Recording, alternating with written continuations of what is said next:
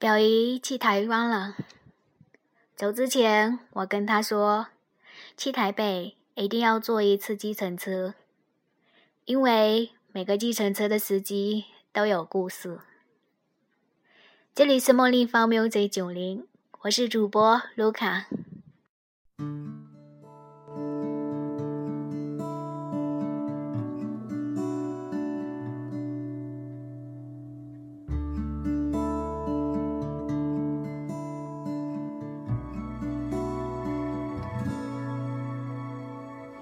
这几天你在哪个城市？天气一定晴朗，因为你就是个太阳。有空想念我的话，就上线来说晚安。有一天，我去坐计程车，台北市大概七成以上的人都认得我，所以我在台北很守规矩，走路一定是靠右边。不会一边走一边抽烟。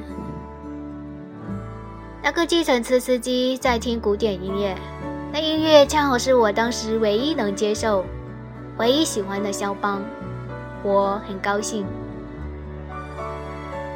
他从后视镜看到我，我说：“那是肖邦啊。”他说：“对呀。”他很含蓄地说：“导演你好，我常常想，如果哪天碰到你。”我一定要讲个故事给你听。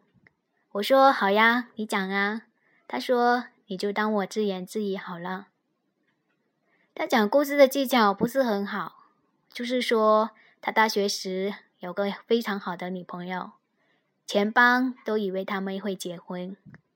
他大学毕业后去当兵，他女朋友在外商公司做事，做得非常好。他退伍之后，女朋友说：“不如我们一起开一个小公司，因为他在外商工作过程中认识很多客户，也有很多经验。两个人就开始做。这个男人是本省人，女朋友是湖南人。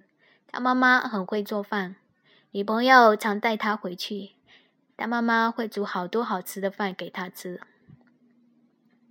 后来生意越做越大，从两个人到十几个人。他一个客户的女儿和他一起出差去马来西亚，两人就上床了。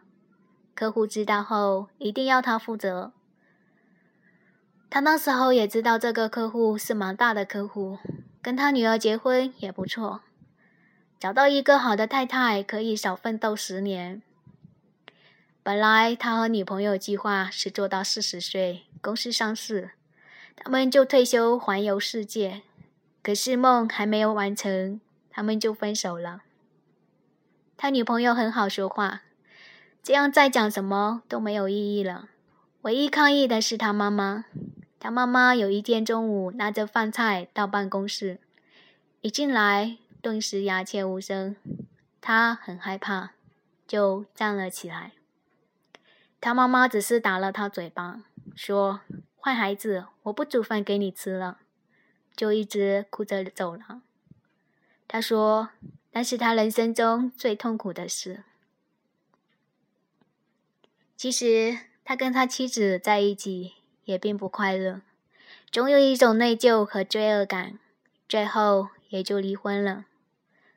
最后很颓废，生意乱七八糟，欠了一屁股债。”台北做生意失败的人常常去开计程车，因为还是自己当老板。可是不好的是，常常遇见以前的客户，还会打招呼，下车后会多给钱，他就会觉得很尴尬。后来他在机场排队，遇见的正是当年的女朋友，很商业精英的打扮。他的第一反应是把后面的牌子拿掉。因为上面有他的名字，他女朋友上来直接说要去台北市中心的私人医院，他就低着头，不想让他认出来。那个女的没有跟他说话，就开始打电话。第一个电话打回家，在国外，叫他女儿不要因为妈妈不在家就不上芭蕾舞课，叫他儿子记得要吃维他命丸。游泳课要上，再打一个电话给澳洲的公司，说已经到台北了，交代要做什么事情。然后打给他在伦敦的先生，说要买什么东西。最后打了一个电话给他们共同认识的一个同事，说我回来啦，妈妈生病要开刀，我特地回来陪她，不久就要回去，想看看你们，你们一定要带着小孩子来。然后就到了，下车。他想，还好一路都没有认出他来。结果，那个女的突然转回来，敲敲车窗，要他摇下来。他盯着他看，说：“我都已经跟你讲过了，我自己十几年来的人生变化，而你连 ‘hello’ 都不跟我说一声吗？”讲完就走了。这几天没有你在，当然有些平淡孤单，但我感谢了这孤单，让我更加确定你是我缺少的那一半，完成我的那一半。不怕明天的世界会变成怎样，天看见你笑脸。我就心安，不管外面的世界想变成怎样，我们还有我们的小小天堂。我有你放在心上，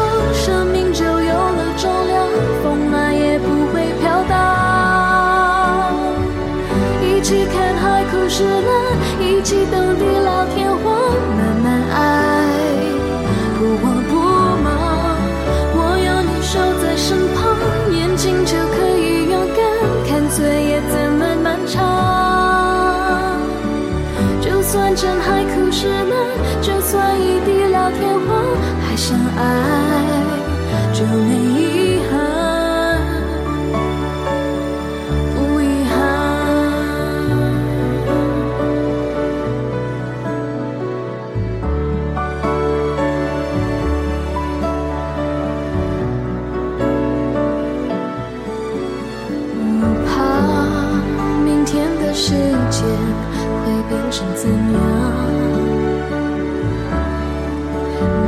天，看见你笑脸，我就心安，